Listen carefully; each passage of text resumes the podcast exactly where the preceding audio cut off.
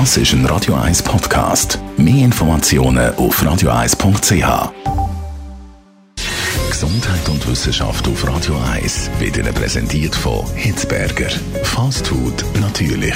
Gesunde Pokeballs, Wraps, Salat, Smoothies und vieles mehr vom Sternenkoch Eddie Hitzberger in Zürich und Bern.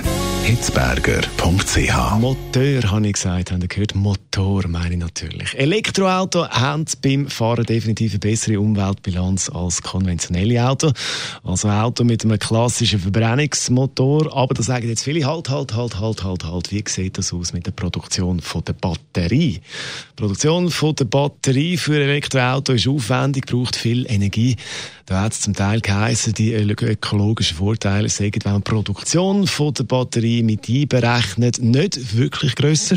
Grundlage für die Aussage ist eine schwedische Studie aus dem Jahr 2017, viel beachtet worden.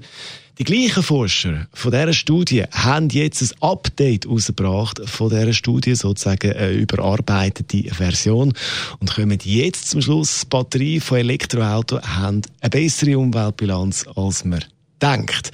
Dank der effizienten und grösserer Produktion ist die Bilanz besser geworden. Was stimmt? Bei der Produktion kommt noch zu wenig erneuerbare Energie zum Einsatz, aber der Anteil steigt. Allerdings muss das Ziel sein, die ganze Produktion von der Batterie und auch das Rohmaterial für die Batterie und das ganze Auto klimaneutral müsse das passieren. Klar ist aber auch, dass mit einem klassischen Verbrennungsmotor keins von den Klimazielen kann erreicht werden. Radio